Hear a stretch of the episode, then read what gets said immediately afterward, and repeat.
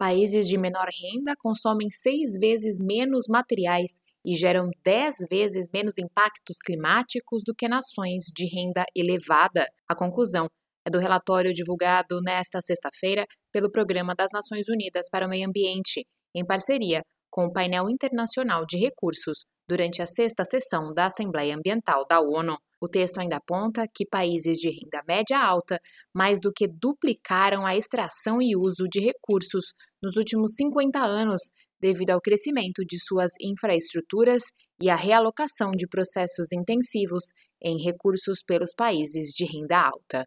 Ao mesmo tempo, o uso de recursos per capita e os impactos ambientais a eles relacionados nos países de menor renda permaneceram relativamente baixos e quase inalterados desde 1995.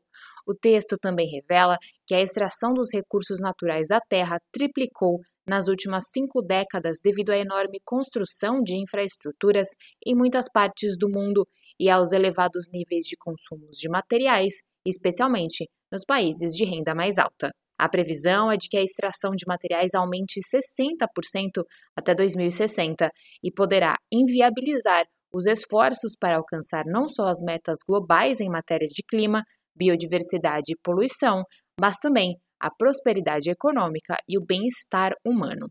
Da ONU News, em Nova York, Mayra Lopes.